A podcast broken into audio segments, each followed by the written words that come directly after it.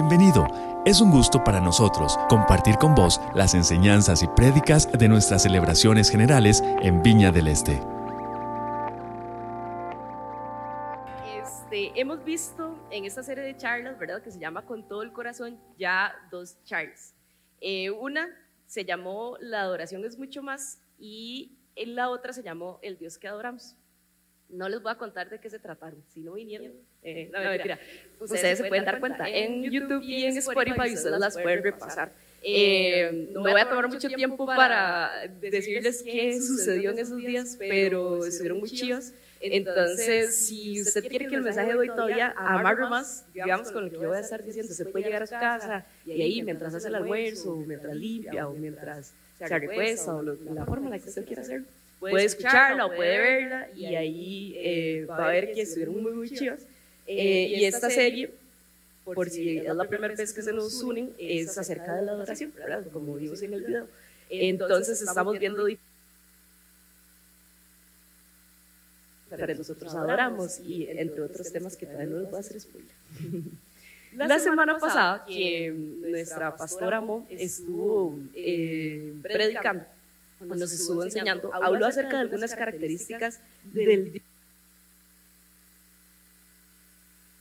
Dios, en teoría, ¿verdad? Si ya estuvimos aprendiendo en otros espacios que hayamos tenido, tal vez hemos podido conocer un poquito más de esas características de ese Dios que nosotros decimos.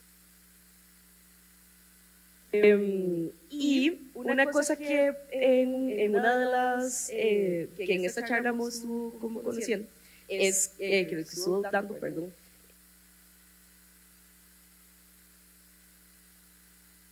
es y que Dios es, es, creador y otras cosas que hoy justamente vamos a verla, pero como con, con dándole la, la, vuelta al tema. Eh, eh, cuando nosotros decimos que adoramos, eh, hay como una fórmula ¿verdad? de adoración, donde existe nosotros los humanos que adoramos y existe el Dios que nosotros adoramos. Entonces le llamamos a eso como la adoración, adoración humano-divina. Nosotros como seres humanos jugamos un rol muy importante en la adoración. ¿verdad? Vimos la vez pasada que, eh, que no, no, la adoración no solo se trata de Dios, o sea, sí, porque Él es el centro de la adoración, pero también nos incluye a nosotros adorar. Y hoy, entonces, vamos a enfocarnos en cómo es que se ve ser un adorador o una adoradora de Dios, ¿verdad? Si ya conocimos acerca de qué se trata la adoración, de, qué, de quién es el Dios, o sí, de quién es el Dios al que adoramos, entonces, ¿cómo se ve ese adorador o esa adoradora de Dios? ¿Qué características tiene alguien que se llama ser un adorador o una adoradora? En la primera charla de esta serie, les voy a hacer ahí un pequeño spoiler, un abrebocas. Vimos que la adoración, sin duda, se trata de Dios, Él es el centro de la adoración, pero no hace que estemos fuera. Nosotros formamos parte integral de esa adoración. Y hoy, este, les quiero enseñar una frase que vimos, ya la vimos, pero se las quiero enseñar. Si me la pueden poner ahí en la pantalla.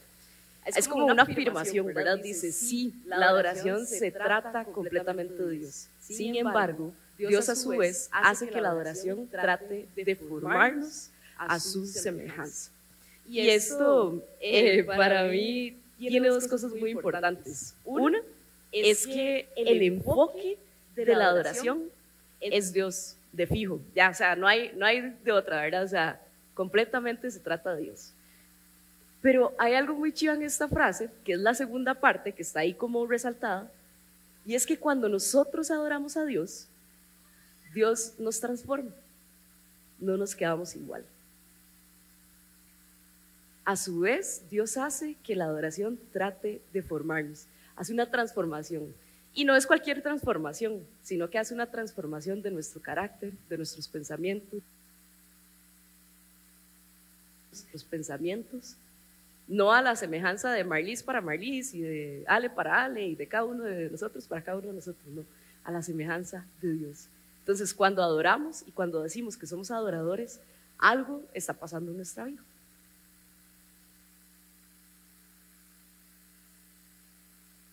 Ya la agarré de ejemplo. en algo similar a lo que empezamos a adorar. Y hay que preguntarse, ¿a qué me parezco yo hoy más? ¿Al Dios al que adoro? o a otras cosas que se vuelven en las cosas que adoramos en nuestra vida. Es muy importante. Vamos a leer un pasaje, yo voy a leer una versión distinta, pero si usted anda su Biblia física y le gusta más la versión que usted tiene, o si anda ahí en el celular y tiene otra versión, no hay ningún problema. La versión que va a leer es un poco diferente, pero vamos a leer en Génesis 1, 20 aplicación o lo que sea, también está ahí como en las pantallas. Y Dios habló, hagamos seres humanos a nuestra imagen hagámoslos reflejo de nuestra naturaleza para que puedan ser responsables de los peces en el mar, las aves en el aire, eh, el ganado y sí, la tierra misma. Tierra.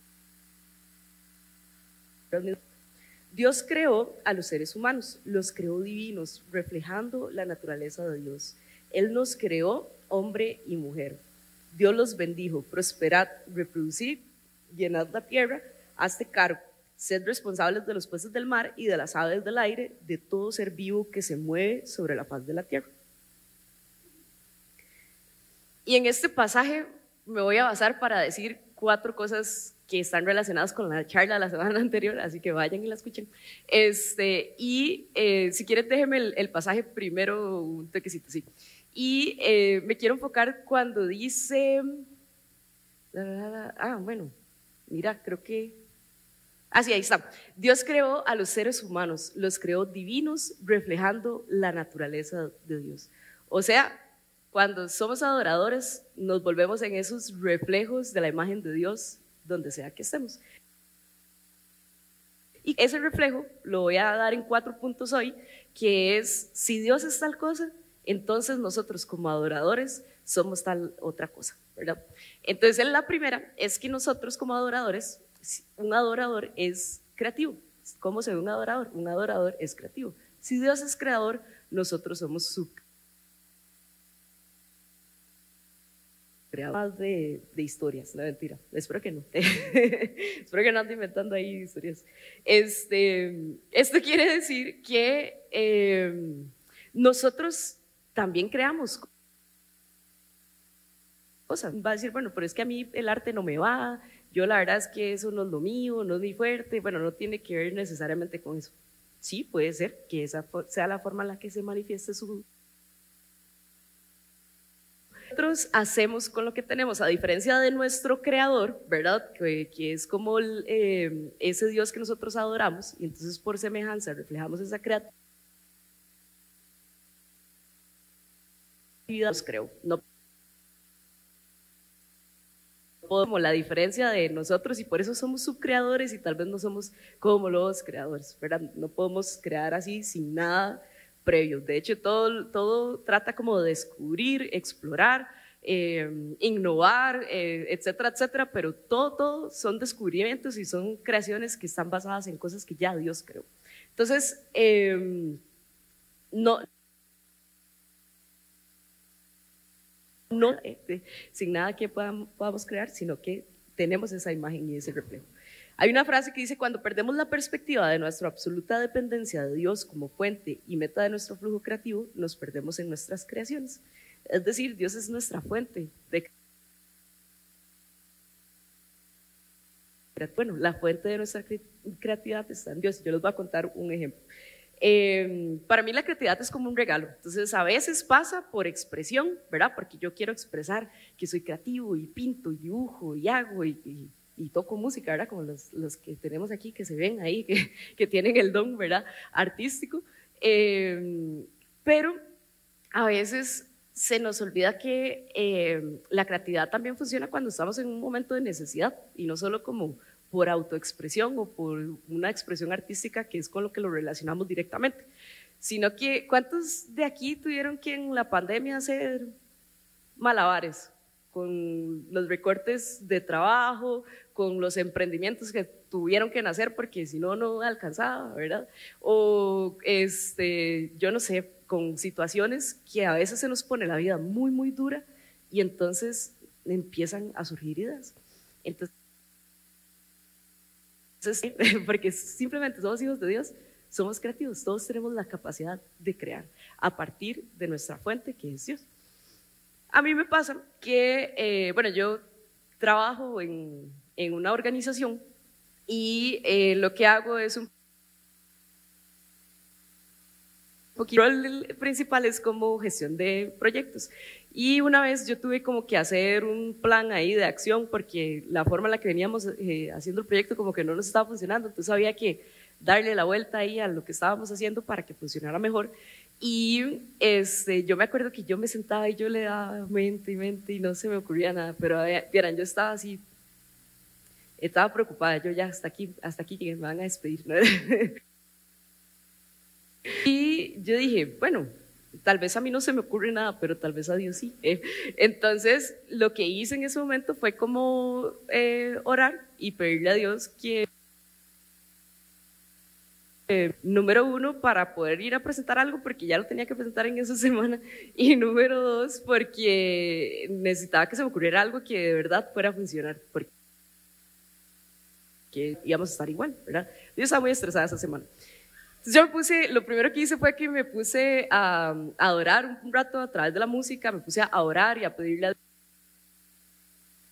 Dios un poquito, un poquito. Yo solo necesitaba un poquito que me dieran las ideas ahí para, para poder avanzar. Este, y ya tuve como ese rato ahí y todo, y ya luego me, me, senté con unos papeles, ¿verdad? Porque a veces se me, es más fácil como cuando lo veo ahí. Y todas las ideas empezaron a fluir. Y a los dos días, porque me faltaban como dos días para presentar eso, ya yo estaba, yo estaba asustada. Fui y lo presenté y hasta el día de hoy es la forma en la que estamos usando que nos está funcionando. Gracias y a veces no vemos que eso también buscar soluciones que nos permitan hacer las cosas mejor, hacer las cosas más fáciles, o sobre, ¿verdad? O poder eh, que necesitamos en ese momento. Y a veces, ¿verdad? Como que Dios no puede intervenir como en el día a día porque pensamos que eso es nuestro trabajo. era mi trabajo y no el... Pero Dios mi creador, es con el que estoy en, contacto con él todo el tiempo, fuente de creatividad. En otras palabras, la creatividad es un, don que Dios nos da a nosotros como seres humanos para apoyarnos y, y adaptarnos en un mundo que está en constante cambio. ¿A cuántos aquí les ha cambiado la vida más de una vez? Ya, todos, ¿verdad? Sí, eso, somos de los mismos. Es porque somos seres humanos y eso va a pasar todo el tiempo. Pero gracias a Dios, cuando nos nos em, acercamos a adorar a Dios y cuando me, refiero a esto no me refiero a lo que hacemos, que cantamos canciones y todo eso, eso, también es parte, no, no está mal, pero ser un adorador es más allá que solo cantarle canciones a Dios o solo ser agradecidos con Dios, sino que ser un adorador también es dejarse transformar por Dios para nosotros ser ese reflejo de su imagen donde sea que estemos. Y parte de ese reflejo es ser creativos. Los seres humanos en esencia somos creativos. Otra característica que tiene o de cómo se ve un adorador es que un adorador es reflejo de la naturaleza de Dios. Y lo vimos directamente en el pasaje que estábamos leyendo ahorita. Somos portadores de su imagen y, semejanza. Y aquí esto va a sonar medio místico. Si Dios es el rey, entonces somos de origen real. Y uno, ahora sí. ¿eh? Qué bueno, ¿eh? somos los dueños de todo lo que Dios es dueño. Bueno, en alguna forma sí, pero no, he cuidado con, la, interpretación de eso. Somos portadores de su imagen y su semejanza. Esto suena místico, pero nosotros, porque para nosotros, digamos aquí como costarricenses, nosotros no vivimos en un reinado. Entonces, al menos de que usted sea aficionado de los reinados y que le gusta las cosas de la realeza y le gustan las series, hay una serie ahí en Netflix que es de eso, ¿verdad? Si usted ve, ahí, ahí ya vi una que le gusta. ¿eh? eh yo no la he visto, pero a mi novio y a mi suegra sí, le, sí, le, sí les gusta un montón esa serie y, yo, y a algunos amigos que, que, también les gusta mucho esa serie, que habla de que la reina y que no sé qué. Y, bueno, yo de eso tampoco estoy del otro lado, como que no lo comprendo tan bien, al menos de que no lo tenga que estudiar gracias a la palabra de Dios, pero si no, ni me enteraría, ¿verdad? Este, si no es un hobby, uno como que no se relaciona tanto con eso. Sin embargo, el enfoque de hoy con esto de ser hijos del Rey de Reyes, ¿verdad? Que es nuestro Dios, es que nosotros también tenemos la capacidad de reflejar el amor de Dios, demostrar la bondad de Dios, de ser sabios en lo que lideramos y demostrar misericordia en cada cosa que hagamos. Cuando digo que en lo que lideramos, Este, aquí probablemente hay madres y padres de familia que son eh, los que lideran su hogar. Aquí probablemente hay personas que en sus trabajos lideran equipos de trabajo.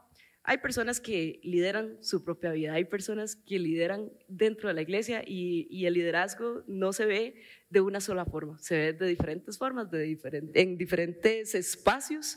Eh, y lo que sí es que en cada una de las cosas en las que nosotros nos desenvolvemos, como hijos de ese rey, de ese reinado, somos el reflejo de Dios, de ese amor, de esa misericordia, de esa gracia, de perdón, de etcétera, etcétera. Aquí puedo seguir con la lista.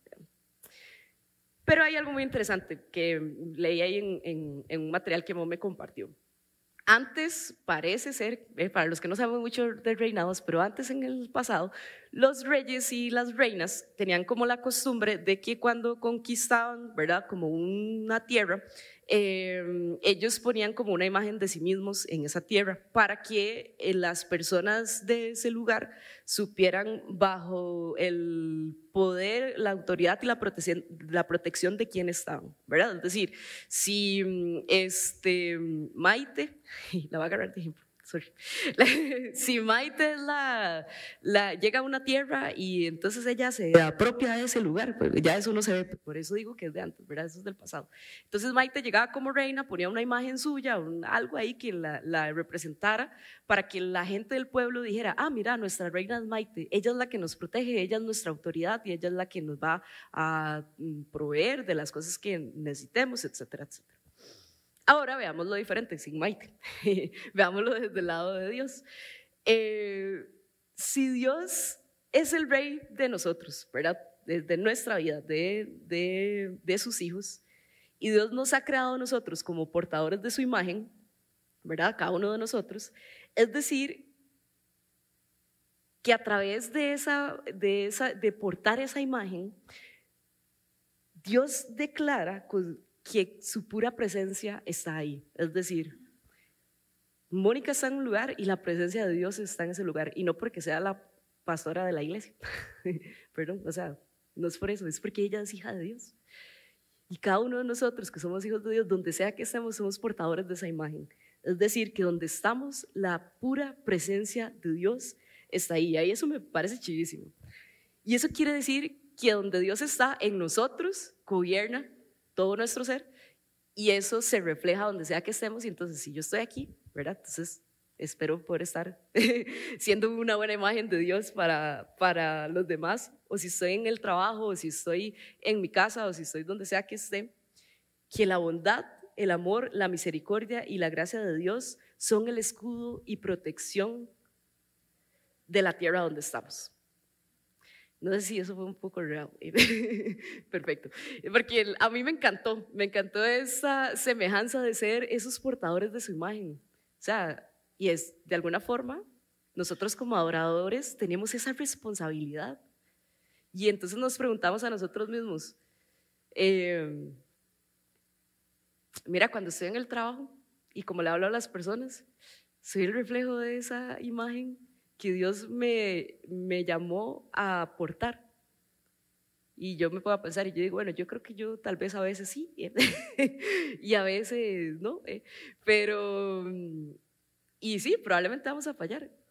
O aún mejor este ejemplo, cuando yo estoy en mi casa, como yo le hablo a mis hermanas, como yo le hablo a mi mamá, como yo le hablo a mis primos, a mis tíos, a mi esposo, a mi esposa, a mi novio, eh, que después el otro año voy a hacer el ejemplo, a mi esposo, pero todavía no.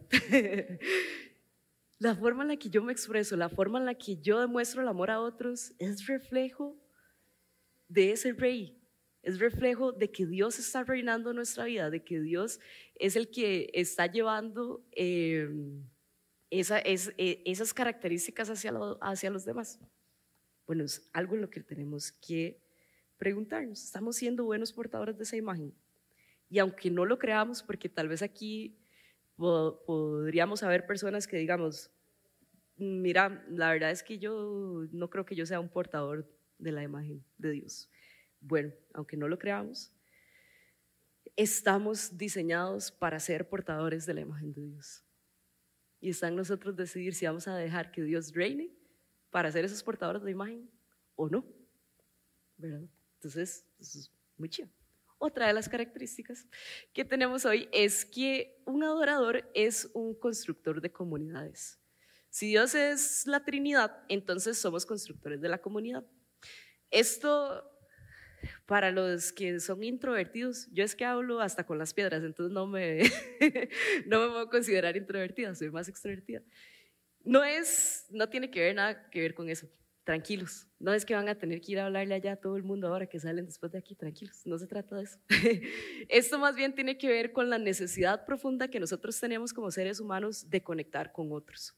Y conectar con otros no necesariamente tienen que ser multitudes, pero este, sí tiene que ver con eso, como que nosotros como seres humanos estamos creados para relacionarnos. Si nos diéramos un buen tiempo a solas, ¿verdad? Y, es, y no, no, no, nos apoyamos en nadie, no le contamos nada a nadie, eh, no le hablamos a nadie, nos quedamos encerrados todo el tiempo en un lugar y demás. Si le damos demasiado tiempo a eso, probablemente nos pasaría que nuestra salud mental empezaría a deteriorarse, ¿verdad? Y yo creo que mm, si no a todos o a la mayoría aquí hemos tenido temporadas en nuestra vida en las, en las que nos hemos sentido solos. Y es bien feo, sentirse solo, es muy, es muy triste. Yo me he sentido sola, incluso estando acompañada, y eso es, y eso es una de las cosas más difíciles. Em, y tal vez esa sea su situación ahorita, que usted dice, mira, es que yo hasta estoy aquí, pero la verdad que ni me siento, eh, ni me siento bien, ni siento que, que tengo comunidad, no siento que tengo un espacio seguro para hacer o para estar.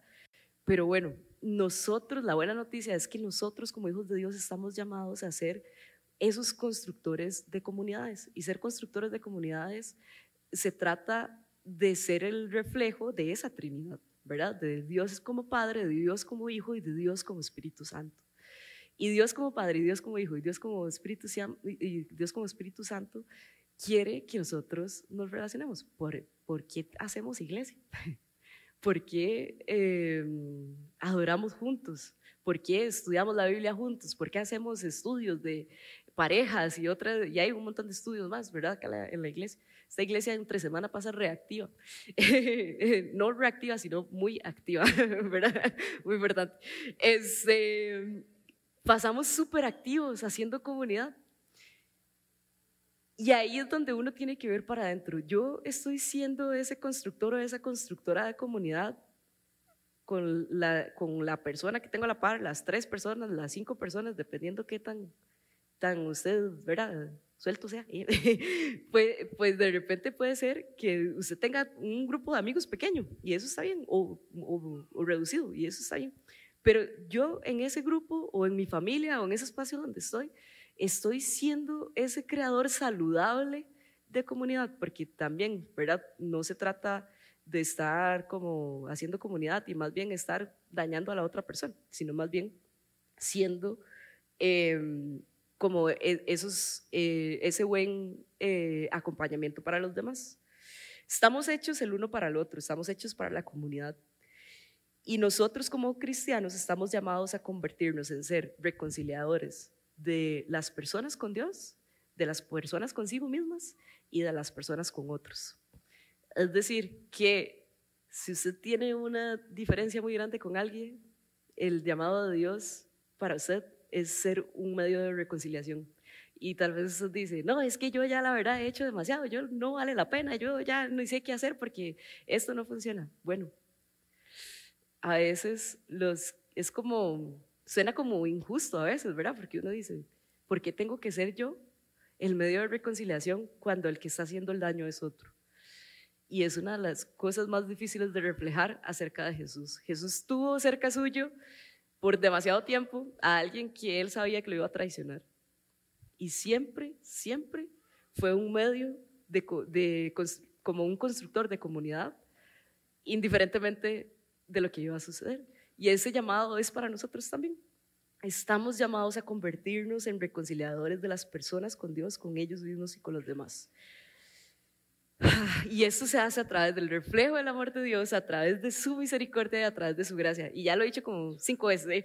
pero es que es eso, o sea, todas las características de Dios, cuando nos convertimos en adoradores de Dios, nos volvemos en ese reflejo, como lo veíamos en Génesis, y como esos portadores de imágenes de Dios. Estamos, eh, ya sea que estemos en, en nuestros hogares, en el trabajo, en la universidad, en nuestra iglesia, estamos actuando como seres humanos de acuerdo con el corazón de Dios cuando empezamos a unir a las personas. Es decir, si usted está en un lugar y usted está haciendo medio de discordia, de repente ese no es el corazón de Dios.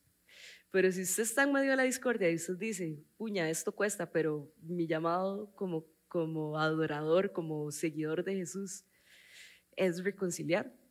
Entonces buscamos la forma para hacer un medio de paz, un medio de reconciliación entre las personas, con Dios, de las personas entre ellos mismos, e incluso de las personas con, con la creación también. Eso es muy importante. Somos esos constructores saludables de comunidad. Y la cuarta característica de cómo se ve un adorador es que un adorador es narrador de historias de salvación. Si Dios es el, es el Salvador, entonces nosotros como adoradores somos los narradores de salvación. Y usted dice, ¿y eso qué se trata? bueno,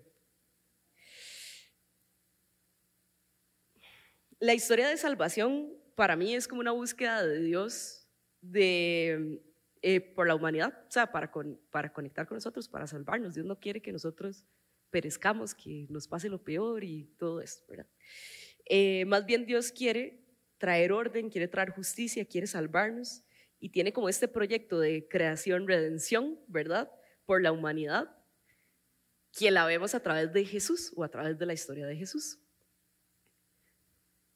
Y yo, yo me hacía la pregunta, y se las voy a hacer a ustedes, pero me la hice a mí misma también. ¿Acaso no es lo más chiva, lo más bueno, lo más loco, lo más inmerecedor que nos ha pasado en la vida, que Dios decidiera enviar a Jesús para rescatarnos. ¿No es lo mejor que nos ha pasado en la vida? Tener salvación.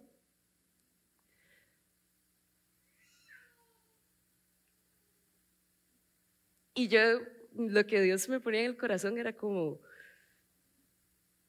cuando a usted le gusta demasiado algo, cuando a usted le gusta demasiado una película, por ejemplo, y usted va al cine y usted dice, esa película estuvo buenísima, o una serie, o un concierto, no sé, porque es que hay gente que no le gusta tanto el cine. Usted dice, no, ese concierto estuvo buenísimo, vea, si vienen otra vez, se lo recomiendo, vaya, usted compre la entrada, espere, haga la fila virtual por no sé cuánto tiempo, a ver si acaso agarra la entrada, pero vea, vale demasiado la pena vaya, vea la película, o, incluso usted va dos, tres, cuatro, yo conozco gente que va al cine hasta cinco veces a ver la misma película. Este, y usted le cuenta a todos, a sus amigos, a sus familiares o a las personas que tiene alrededor, no, vea así, vaya, véala, es buenísima. Hablamos con la misma pasión, que hablamos de las cosas que nos gusta, de la salvación que Dios nos dio con los demás. Y para mí eso fue duro, ¿verdad? Porque aquí, ¿verdad? No es que Marlis anda ya compartiendo a Jesús por todo lado, ¿verdad? Eh, aquí estamos en, en, las mismas. O bueno, tal vez me estoy equivocando y, y si hay personas que de repente todo el tiempo están tan apasionados por Jesús y por lo que Dios hizo por cada uno de nosotros que no se lo pueden guardar. Y tenemos que ser más como esa persona. Es algo tan chiva que en serio nos lo queremos guardar solo para nosotros mismos? ¿O queremos ser esos narradores de historias de salvación? Porque no es solo llegar y contar la historia de salvación de Jesús, es contar la historia de cómo Jesús nos salvó a nosotros. Y cómo su gracia nos alcanzó y cómo su perdón llegó a nosotros. Y cómo eso que hemos recibido por gracia, porque aquí ninguno de nosotros se lo merece. Y cómo eso que recibimos por gracia también está al alcance para las demás personas. Estamos llevando esperanza, estamos llevando, siendo esos eh, contadores de historias que después va a crear otros contadores de historias porque le compartiste lo que Jesús hizo por vos. Y eso es una de las cosas, así que a mí con esto me, me generó como que Dios me dijo, hey, vamos, anímese más, comparta más.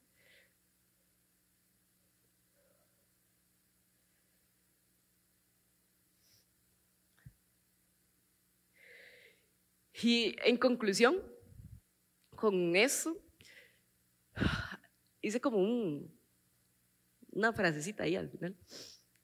Entonces, ¿cómo se ve un adorador? ¿verdad? Porque empecé hablando de que íbamos a hablar de cómo se ve un adorador. Un adorador no solamente se ve cantando los domingos y viniendo a la iglesia todos los domingos y intentando este, ser la mejor persona por todos los días de su vida. Eh, no solo se ve así, un adorador se ve siendo creativo, porque nuestro Dios es creativo, se ve siendo reflejo de la, de la naturaleza de Dios, mostrando su bondad, su gracia, su amor, su misericordia, porque es lo que Dios nos mostró primero. Se ve siendo un creador de comunidades saludables, donde se preocupa para que las personas se reconcilien con Dios y con los que tienen alrededor y con ellos mismos también. Y un adorador también se ve siendo un narrador de historias de salvación, compartiendo a Jesús a otras personas. Y es muy chiva porque entonces aquí es donde nos convertimos, o nos, si nos, nos, convertimos o nos empezamos a parecer como similares a lo que adoramos. Y ahí es donde tenemos que preguntarnos, ¿Qué estoy adorando hoy? Vivir una vida de adoración tiene como centro a Dios, pero cuando vivimos nuestra vida como adoradores de Dios, Dios trae transformación. Y cuando adoramos, algo tiene que pasar. Y adoramos, sí, a través de la música. Y adoramos, sí, a través de nuestros diezmos y ofrendas. Y sí, adoramos a través de mm, agradecerle a Dios todos los días y decirle lo lindo que Él es con nosotros y, y por su fidelidad y todo. Eso es parte de ser adoradores también. Pero a veces confundimos que la adoración se vuelve como yo adoro para llenarme a mí mismo, ¿verdad? Yo vengo, uy, qué rica que estuvo la adoración hoy, porque me, me, me satisfació a mí, me satisf bueno, no sé si se dice, se, eso, eh, yo sabía que no lo dije bien. es, em, porque me llena, porque me hace sentir bien.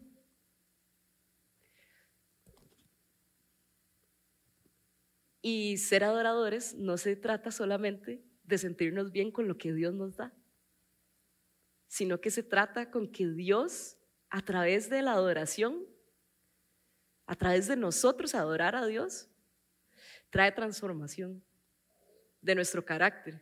Y entonces dejamos que Dios entre en esa parte donde nosotros no somos tan pacientes, pero a través de ser adoradores, Dios dice, venga, yo quiero que usted sea más paciente. Y cuando venimos a Dios, Dios transforma nuestra forma de pensar. Y en vez de estar criticando todo, Dios quiere que empeces a ver las cosas de una forma diferente. Y empezamos a vivir la adoración no solo para, para satisfacernos a nosotros mismos, sino para, sí, llenarnos, para compartir, para reflejar, para externar esa transformación que Dios trae a través de adorar a nuestra vida. A veces en el mundo cristiano estamos muy acostumbrados a que todo sea muy individualizado. Dios no es que yo necesito que usted me dé. Dios, yo necesito que, que usted para mí usted para mí. Y algunas pocas veces nos volvemos a ver y decimos, vamos a orar también por otras personas. Pero si nos hacemos un, un examen interno, gracias, me está soplando las palabras aquí. si nos hacemos un examen interno, ¿cuántas veces estoy más enfocado solo hacia mí mismo, para mí mismo,